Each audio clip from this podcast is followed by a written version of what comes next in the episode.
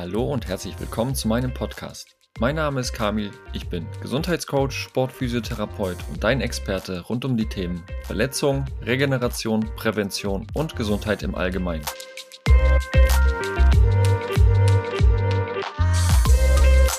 In der heutigen Folge ist Lukas Stutzke zu Besuch. Er ist aktiver Handballspieler und läuft für den Bergischen Handballclub sowie für die deutsche Nationalmannschaft auf. Mit ihm spreche ich darüber, welche Anforderungen auf ihn als Profisportler auf und neben dem Platz zukommen und wie viel Eigeninitiative eigentlich bei den Themen Regeneration und Prävention notwendig sind. Lukas, dann darf ich dich ganz herzlich begrüßen in meinem Podcast. Ich freue mich sehr, denn du bist nicht nur Handballspieler beim BHC, nicht nur Nationalspieler für die deutsche Nationalmannschaft, sondern du bist einer der ersten Sportler, mit denen ich zusammenarbeiten durfte. Und deshalb freue ich mich doppelt und dreifach, dass du heute hier bist. Erzähl mal, wie geht's dir und wie läuft deine Saison bisher? Ja, äh, danke für die Einladung. Ich freue mich natürlich sehr, bei deinem Podcast teilnehmen zu dürfen. Ja, mir geht's gut, sind gerade am Ende der Saison, heißt, der äh, größte Teil ist hinter uns. Ja, Europa ist für uns leider raus. Das war eigentlich das Ziel dieses Jahr, dann am Ende, aber das haben wir dann äh, nicht geschafft. Und ja, jetzt haben wir noch drei Spiele und dann geht's in den wohlverdienten Urlaub.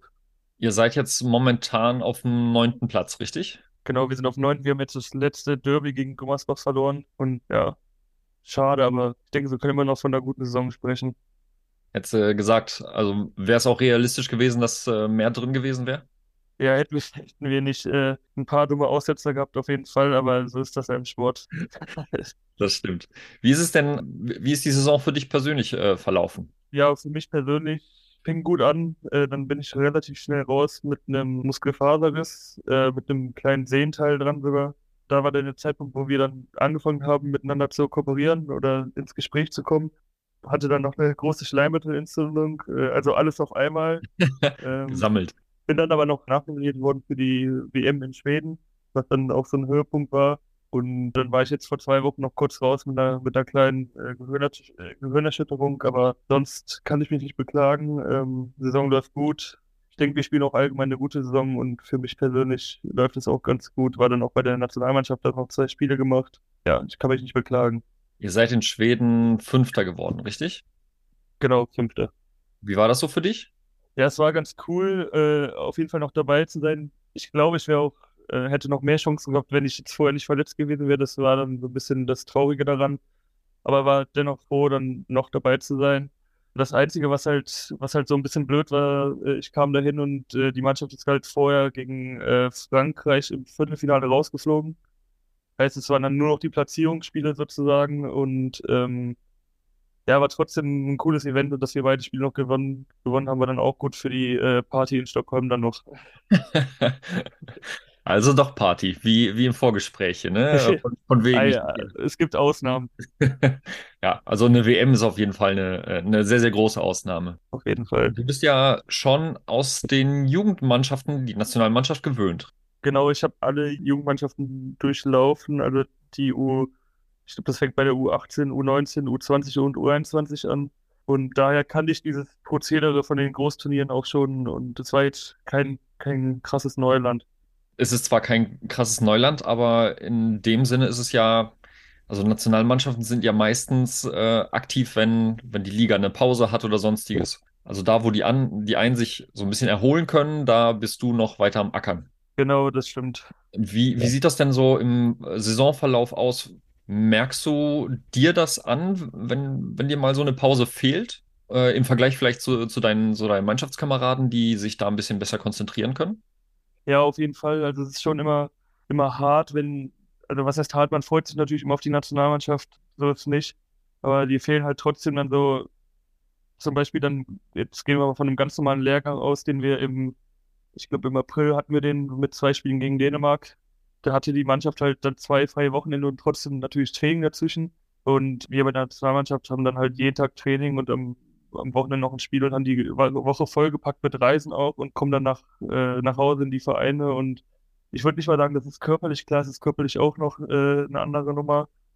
Aber man ist einfach dann auch mental so ein bisschen müde und äh, hat halt keine, keine richtige Zeit zum Durchlaufen. Es geht dann direkt der Liga-Alltag weiter. Meistens spielt man dann vier Tage, nachdem man von der Nationalmannschaft gekommen ist, wieder. Und das schlaucht dann manchmal so ein bisschen. Und äh, ja, vor allem gerade nach so einem Großturnier im, im Winter ist es schon so, dass man eigentlich dann mehr als nur vier, fünf Tage Pause bräuchte, um, um sich halt auch wieder auf den, auf den Verein zu fokussieren, aber das geht halt leider nicht. Schade. Man muss ja. der Nationalmannschaft leider absagen beim nächsten Mal. ja. Mein Quatsch. Aber dann ist ja das Thema Regeneration ja ein sehr, sehr großes. Könntest du mal für die, die jetzt nicht so im Handball unterwegs sind, mal sagen, wie mal so eine Re Regenerationseinheit bei euch im Verein aussieht? Oder gibt es irgendwelche Sachen, die du noch zu Hause selber machst, um mal so ein bisschen wieder aufzutanken?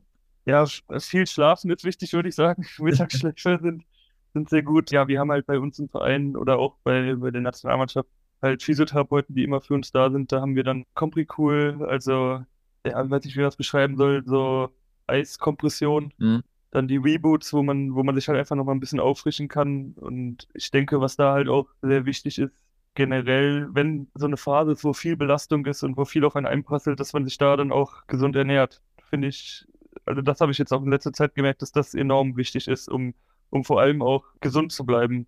Ja. Und sich keine Krankheiten einzufangen, damit man dann auch keine Spiele verpasst und die Kontinuität halt beibehalten kann.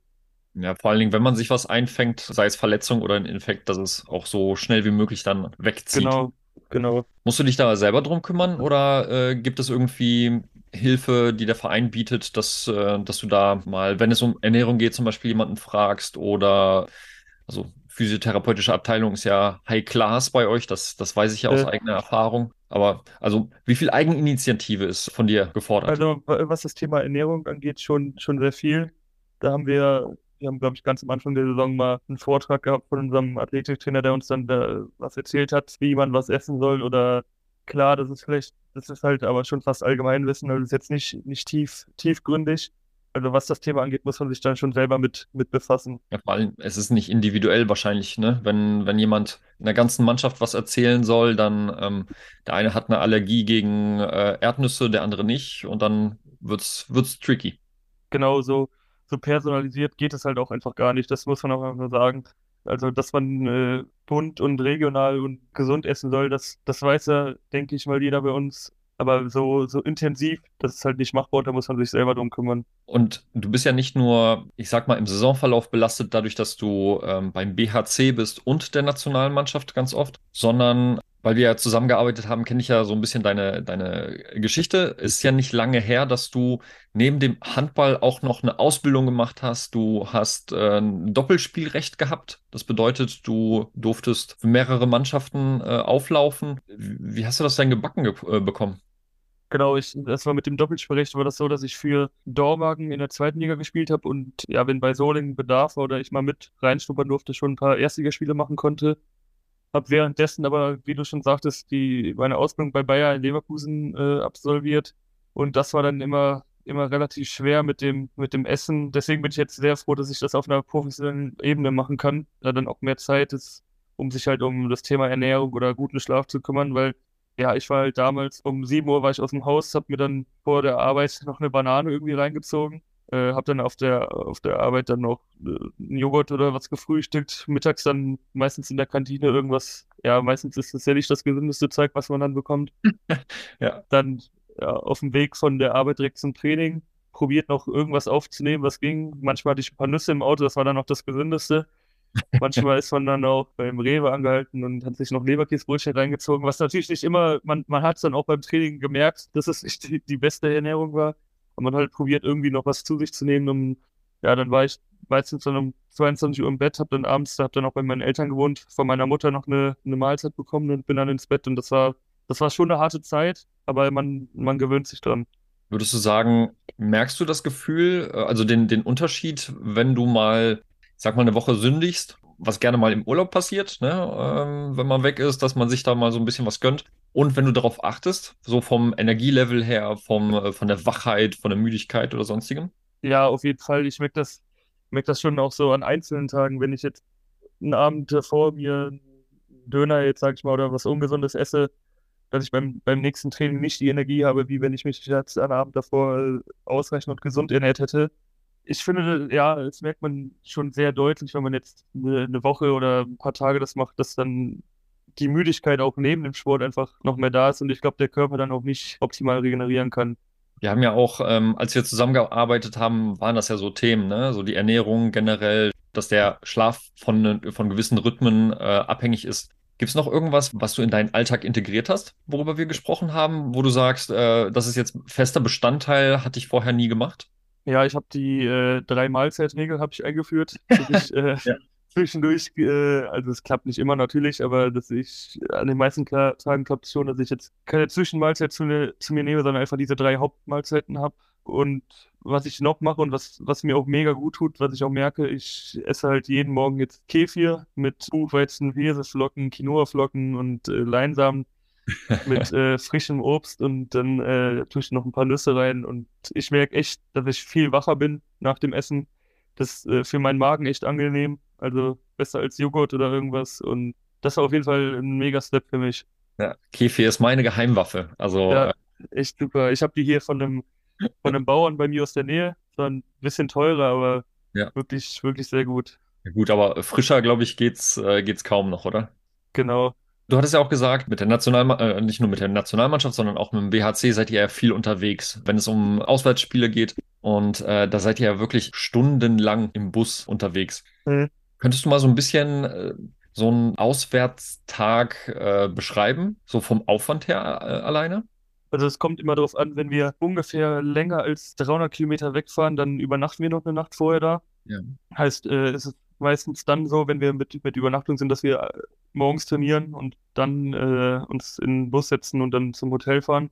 Und dann haben wir halt nur meistens noch einen, äh, wir fahren meistens in Wuppertal von einem Hotel ab, haben dann da vorher noch ein gemeinsames Mittagessen, haben dann auf der Fahrt meistens dann fünf, sechs Stunden, relativ langweilig, so kleine Häppchen, noch ein paar Snacks, meistens auch ein bisschen Kuchen.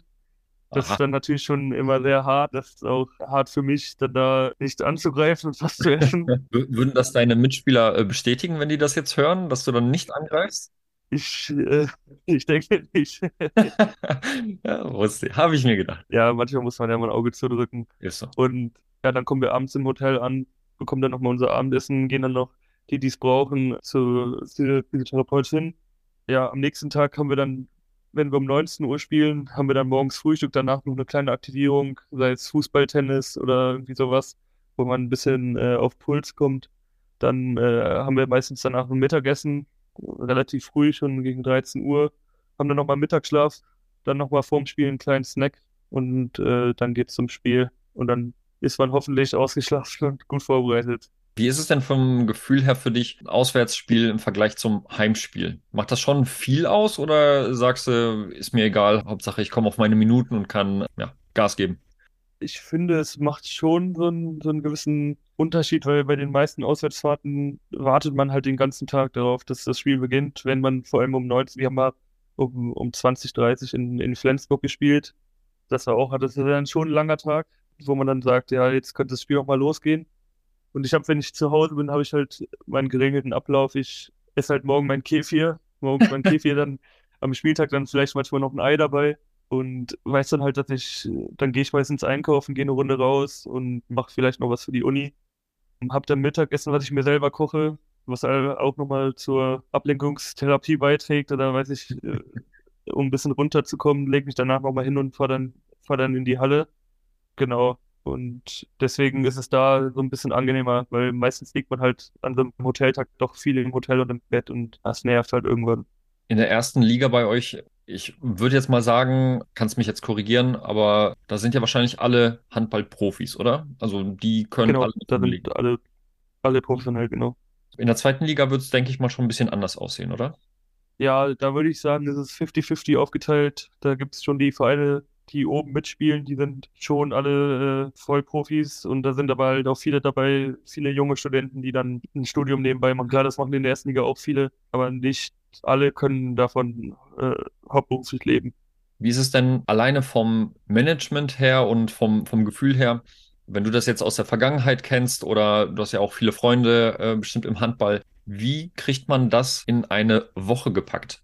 einfach vom, vom Aufwand her, wenn ihr jetzt lange unterwegs seid, ähm, wie du gesagt hast, 20 Uhr, 20 Uhr 30 Anstoß, Auswärtsspiel, ihr kommt dann nach Hause, dann ist es keine Ahnung, wie viel Uhr in der Nacht wahrscheinlich. Wie, wie kriegt man das verdaut überhaupt? Ja, ich muss sagen, die, die Auswärtsfahrten, die was heißt werfen, halt manchmal schon ein bisschen raus, aber den, den Tag danach kann man eigentlich auch vergessen. Meistens haben wir dann auch, auch frei, wenn wir jetzt nicht eine englische Woche haben, also zwei, zwei Spiele in der Woche. Ja, sonst kriegt man das eigentlich relativ gut hin, muss ich sagen. Könntest du mal so ein bisschen auch ähm, mal beschreiben, wie so eine normale, in Anführungsstrichen, normale Trainingswoche aussieht bei euch? Also vor allen Dingen bei dir? Also bei mir sieht äh, eine normale Trainingswoche, nehmen wir jetzt mal an, dass wir sonntags spielen, dann haben wir äh, meistens zweimal die Woche ähm, zweimal Training am Tag.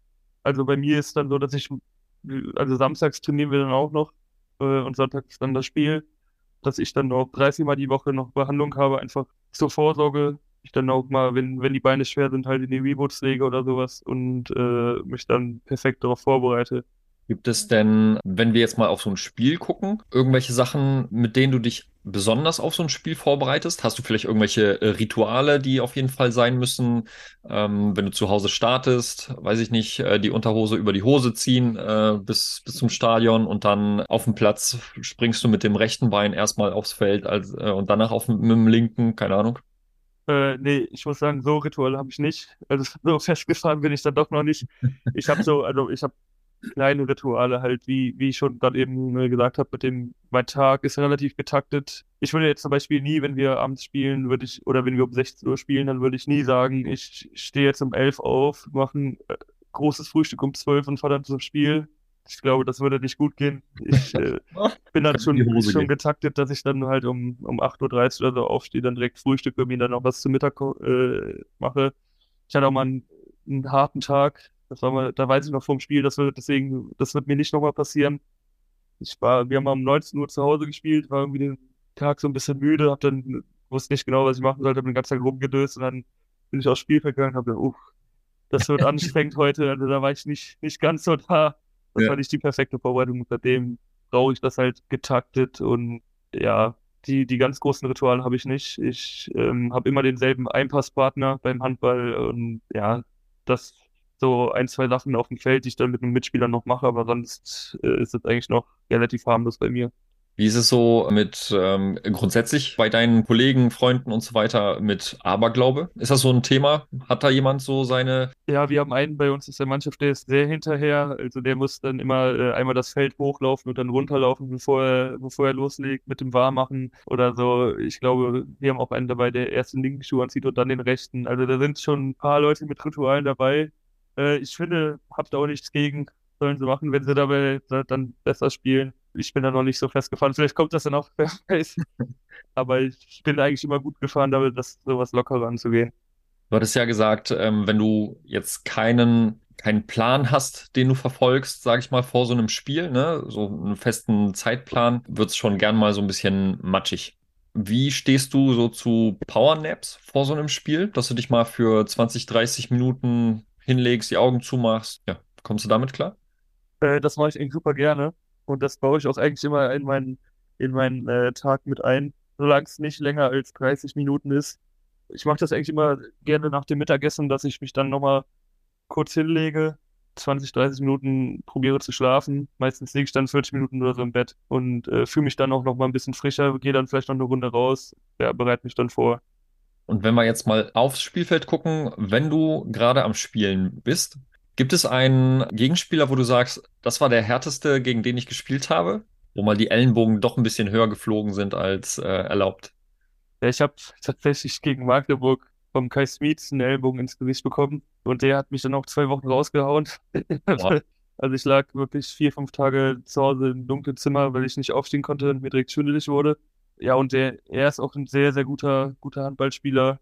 Vielleicht auch einer der besten, gegen die ich gespielt habe. Aber sonst fällt mir gerade keiner so richtig ein. Es gibt, gibt auf jeden Fall viele. Ist das jetzt gerade die aktuelle Geschichte, dass du sagst, ja, dass genau. du eine, eine drauf gekriegt hast? Genau, das ist die aktuelle Geschichte. Wenn du jetzt mal so ähm, drüber nachdenkst, wie viele kriegst du so verpasst im Spiel? Du bist ja auf einer Position, da kommt das ja auch gerne mal ein bisschen häufiger, glaube ich, vor, oder? Genau, ich bin im Angriff auf links und in der Abwehr halt im, in, im Block im Zentrum. Da kann das öfter mal passieren, dass man einen Ellbogen oder so ins Gesicht bekommt. Ich war tatsächlich, eine lustige Geschichte, ich war letztens beim Ohrenarzt, hatte was am Ohr. Dann äh, hat er gefragt, ob ich nicht der Spieler vom BRC bin. Hab ich gesagt, ja. Hat er sich meine Nase angeguckt, hat gesagt, ja, die müsste man nach der, nach der Karriere vielleicht auch nochmal operieren, wenn, wenn da äh, irgendwelche Beschwerden sind, dann ja noch ist alles gut. Aber äh, wusste ich auch gar nicht, dass die schon mal gebrochen war, aber hat er dann wohl erkannt. Ach, echt? Ja. Und ja, im Training kriegt man schon mal ein, zwei Mal einen drauf, aber bis jetzt, so was, was härtere Sachen angeht, habe ich, glaube ich, relativ Glück gehabt. Jetzt war die eine Sache mit der Gehirnerschütterung, aber klar, ein, zwei Platzwunden sind auch mal dabei, aber das, das geht schon alles. Aber wenn, wenn jemand viel einstecken muss, der teilt er auch gerne mal aus, oder? Eben, eben, das mache ich, das, das ist ja auch das Schöne an der Abwehr, dass man das den ganzen Leuten zurückgeben kann. wie, äh, wie wichtig ist das im Handballspiel, so auf, auf diesem Niveau, da körperlich so robust zu sein und auch mal so ein bisschen äh, die Gräten auszufahren? Ja, ist schon extrem wichtig. Es kommt natürlich darauf an, auf was man jetzt für ein Spielertyp ist. Ähm, es gibt halt auch welche bei uns in der Mannschaft, die nur für den Angriff da sind äh, oder Fernwurfschützen.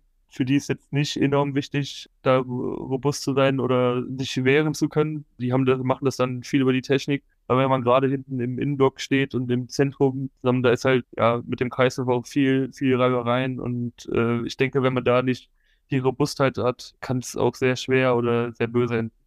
Würdest du dir denn mal zutrauen, einfach mal just for fun auch mal ins Tor zu gehen? In so einer Trainingseinheit? Oder würdest du sagen, nee, also die Torhüter, die haben so einen so Hau weg, äh, das sind schon ja, ganz die, besondere. Die haben mal ordentlich einen am Helm. Nee, also, nee, für mich persönlich ist das nichts. Wobei wir auch ein paar Feldspieler haben, die, glaube ich, ein paar Qualitäten haben, aber nee, absolut nicht. Ich würde mich da nicht, nicht äh, abwerfen lassen. ich glaube, da würde es schon sche alleine scheitern, das Bein so hoch zu kriegen, oder? Wie die manchmal. Ja, so beweglich bin ich auch nicht, das stimmt. Was äh, mich mal interessieren würde, ihr habt ja relativ viele Nationen auch in der Mannschaft, auch in der Liga und so das Schmerzempfinden ist ja auch so eine, so eine Sache. Handball ist ein sehr harter Kontaktsport, sage ich jetzt mal. Ne? Also da ist es jetzt nicht so wie im Fußball, dass du mal, sage ich mal, an der Seitenlinie eine abbekommst und rollst dann bis zur Torauslinie. Also da wird auch schon mal ein bisschen härter miteinander umgegangen. Gibt es da irgendwie, ich sag mal, Nationen, wo du sagst, also die verspüren gar keinen Schmerz oder äh, andersrum auch, die berührst du nur und äh, die heulen sofort los. Muss jetzt nicht an Nationen hängen, ne? Aber manchmal mhm. sagt man ja so, äh, weiß ich nicht, die Skandinavier sind ein bisschen härter drauf und ja. Ja, also wir haben unterschiedliche Spielertypen bei uns, aber meistens ist ja ist halt nicht so wie beim Handball, äh, wie beim Fußball, dass, okay, ich will dem Fußball das jetzt nicht unterstellen, dass da immer mehr rumgeheult wird, aber oh.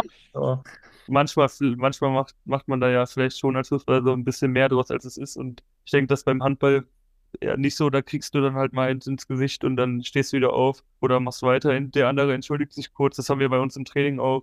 Ja, wenn es da mal, wenn es da mal aufeinander prallt, dann gibt man sich die Hand, gut ist. Und ja, also wir haben einen bei uns, unser Kreisläufer, Tom Kare Nikolaisen heißt er, der ist auch eine unfassbare Maschine und wenn der, der hat sich gegen Magdeburg auch die Nase gebrochen und war dann auch drei Tage später wieder im Training. Der ist da schon äh, aus anderem Holz geschnitzt. Also geht es eher um äh, so dieses individuelle Schmerzempfinden, denke ich mal, oder? Genau. Hört genau. sich jetzt nicht an, dass, dass da, sage ich mal, aus der Region sind die ein bisschen intensiver in der Schmerzwahrnehmung und die spüren gar keinen Schmerz. Nee, das, das könnte ich jetzt nicht so sagen. Wie ist es denn jetzt bei euch eigentlich geregelt bei Verletzungen? Ne? Also, ich sag mal, klar, man gibt sich dann zwischendurch beim, beim, bei einem Foulspiel äh, die Hand, aber manchmal scheppert es dann so, dass du dann halt nicht mehr weiterspielen kannst.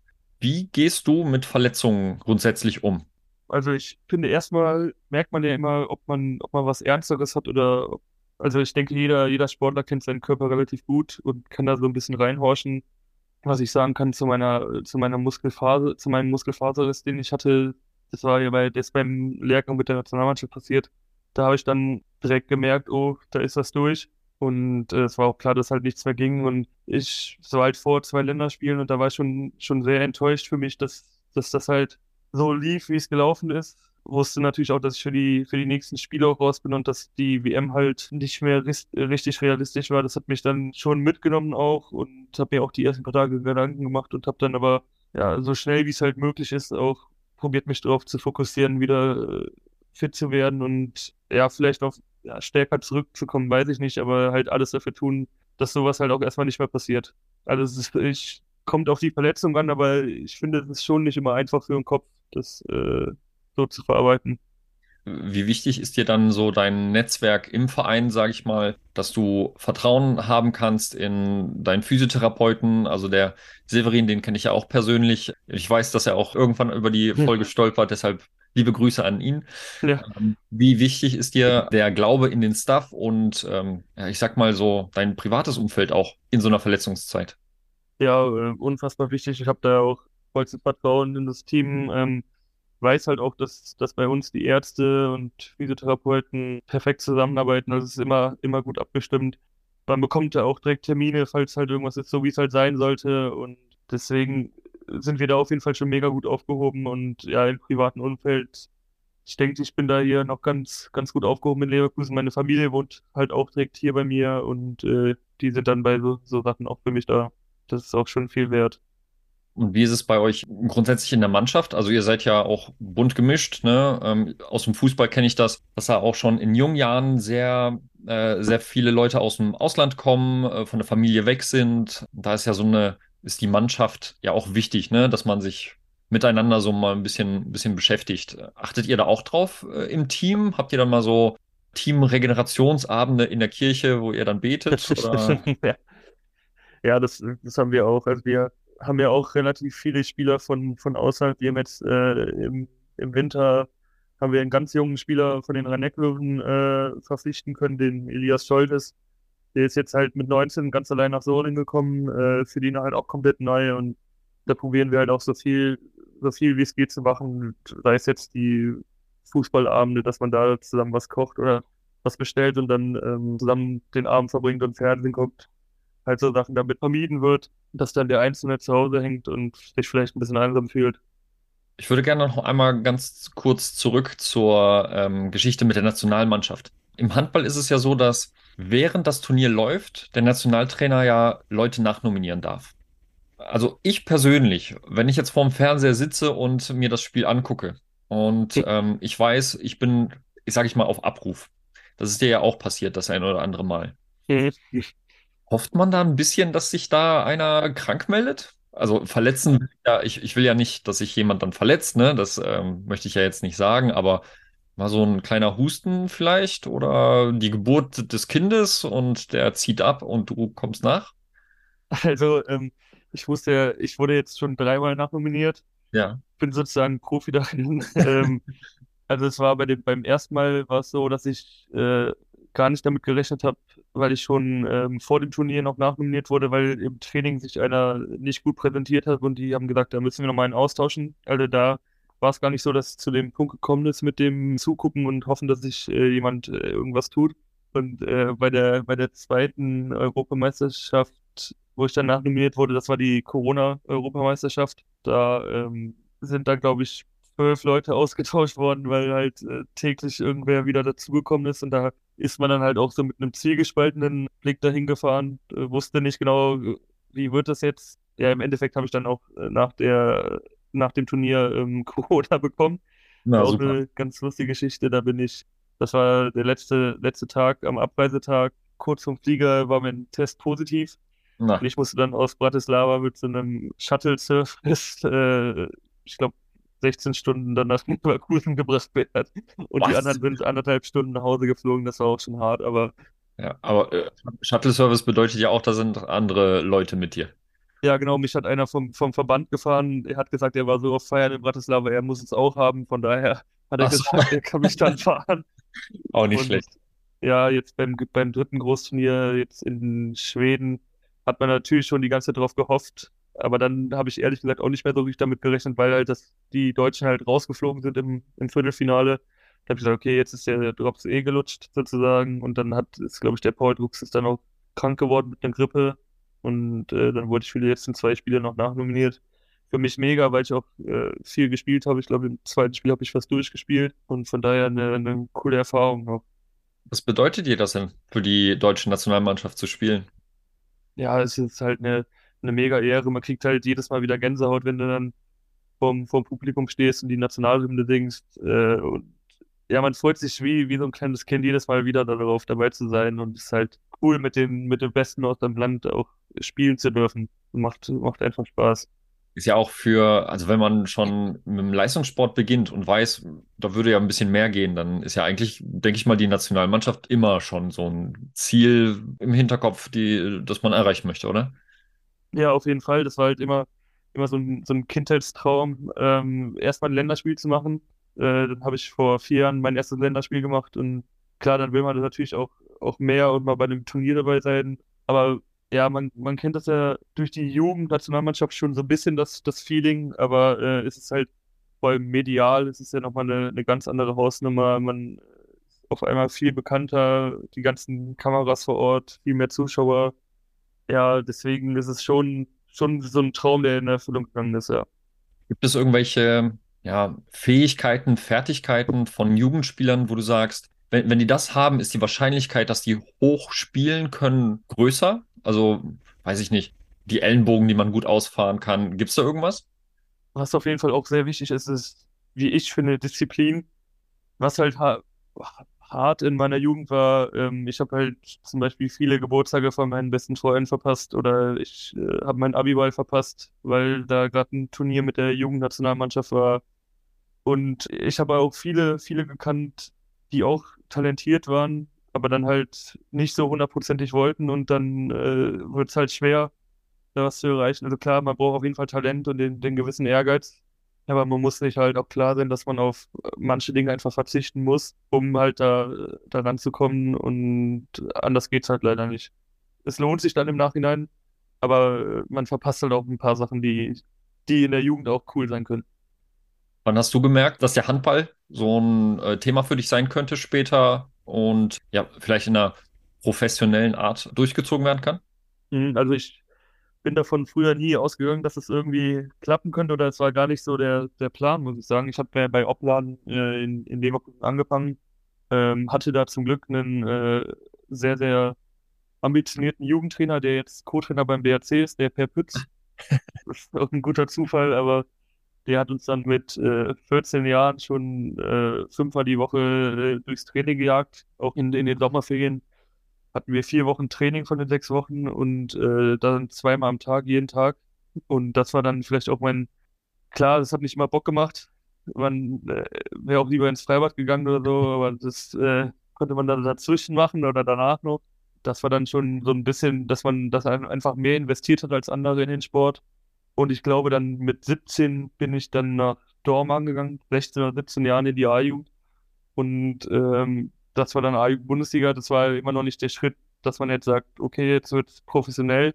Aber da habe ich halt den, den Weg auf mich genommen oder meine Eltern auch, mich dann immer nach Dortmund zu äh, kutschieren. Und dann ging es auch relativ schnell los, dass die erste Mannschaft von Dortmund hat damals in der zweiten Liga gespielt, dass man da schon mitschnuppern durfte. Und äh, bei die hatten relativ viele Personalsorgen ähm, und deswegen bin ich auch relativ schnell da reingerutscht. Ich glaube, ich habe mit 16 Jahren oder Anfang 17 mein erstes Zweitligaspiel gemacht.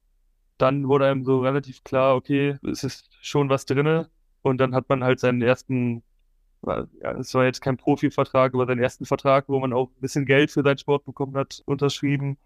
Und das war dann halt so die ersten Schritte, wo man gemerkt hat, okay, hier, hiermit kann man Geld verdienen. Du hast einen wichtigen Punkt angesprochen, und zwar, dass deine Eltern dich gefahren haben. Und das ja nicht nur, weiß ich nicht, ein halbes Jahr lang, sondern äh, die komplette ähm, führerscheinfreie Jugend. Mhm. Ähm, wie, wie, wie war das für die, dass die dich da so, ich sag mal, chauffieren durften? Ich bin, ich bin da erstmal mega dankbar für, dass äh, ich denke, das macht nicht jede, jedes Elternteil mit oder machen nicht alle Eltern mit, dass sie mich da immer hin und her gefahren haben. Ähm, mein Vater ist, äh, beide sind echt handballverliebt dadurch auch geworden. Äh, mein Vater liebt es halt in jeder Halle zu sein, der verpasst äh, kein Heimspiel. Jetzt heute auch noch und äh, war halt immer dabei. Meine Mutter hat es natürlich auch immer gut gefallen, sich mit anderen Müttern zu unterhalten, wie es halt bei denen so ist. Ich denke aber auch, dass äh, die Fahrt nach Dortmund unter der Woche auch schon sehr genervt haben müssen. aber äh, ja, wie gesagt, da bin ich sehr dankbar für. Aber ich denke, es hat sich ausgezahlt, die, die ganze Fahrerei, ne? Ich denke auch. Ja.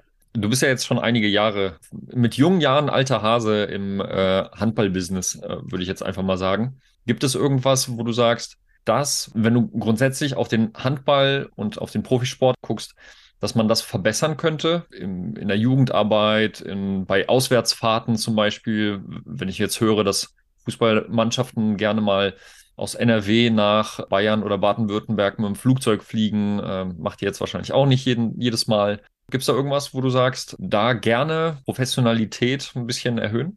Also, was ich sagen muss, dass wir da eigentlich schon relativ weit sind mit unserem eigenen Trainingszentrum auch. Ich weiß nicht, ich glaube, hatte der Serin ja bestimmt auch schon mal von erzählt, ja. dass wir da eine eigene Physiotherapie-Etage haben, einen eigenen Kraftraum und äh, die Halle, wo wir halt immer rein können. Das ist halt schon ein richtig hoher Standard. Dann haben wir halt einen guten Reisebus, wo, wo man sich auch äh, hinlegen kann, wo man auch gut äh, entspannen kann.